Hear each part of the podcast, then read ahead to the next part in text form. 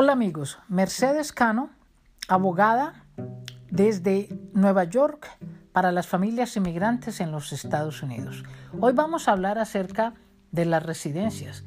¿Pueden darse residencias hoy en medio de esta pandemia del COVID-19?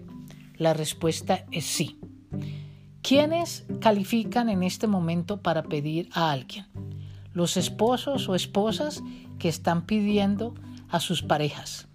Esas personas no están incluidas en la orden ejecutiva que dio el presidente. Entonces podemos empezar ese proceso hoy. Inmigración está trabajando internamente. El proceso se va a dar, ellos están aceptando el dinero, aceptando los formularios y cuando ellos abran, van a tomar las huellas digitales de esa persona porque en ese proceso se tienen que tomar huellas digitales y eventualmente le llegará al aplicante su permiso de trabajo y habrá una, una entrevista para una residencia. Ese es el proceso del ajuste de estatus. Entonces, sí se están dando hoy. Lo que pasa es que ciertas personas están excluidas. Pero eso no quiere decir que no podamos empezar el proceso.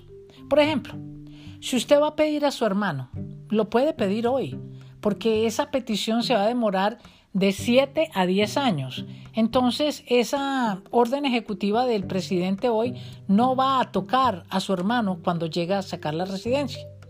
Otro ejemplo, el residente legal que está pidiendo a su esposo o a su papá la madre residente pidiendo a su hijo soltero. Lo puede hacer porque hay una espera. Esas clases de residencias se demoran dos, tres, cinco, siete años. Entonces se pueden radicar hoy y esa orden ejecutiva de los 60 días no los va a tocar cuando se procese la residencia. También si uno está pidiendo a su padre, uno ciudadano americano está pidiendo a su padre que está fuera del país, uno puede empezar ese proceso porque de aquí a que se dé que su padre vaya a la entrevista al consulado, va a pasar más de un año y no lo va a tocar esa orden ejecutiva de 60 días. Así la renueven por otros 60, no va a tocar a su padre o a su cónyuge, si usted es residente, cuando él vaya al consulado, cuando eventualmente abran el consulado para las entrevistas.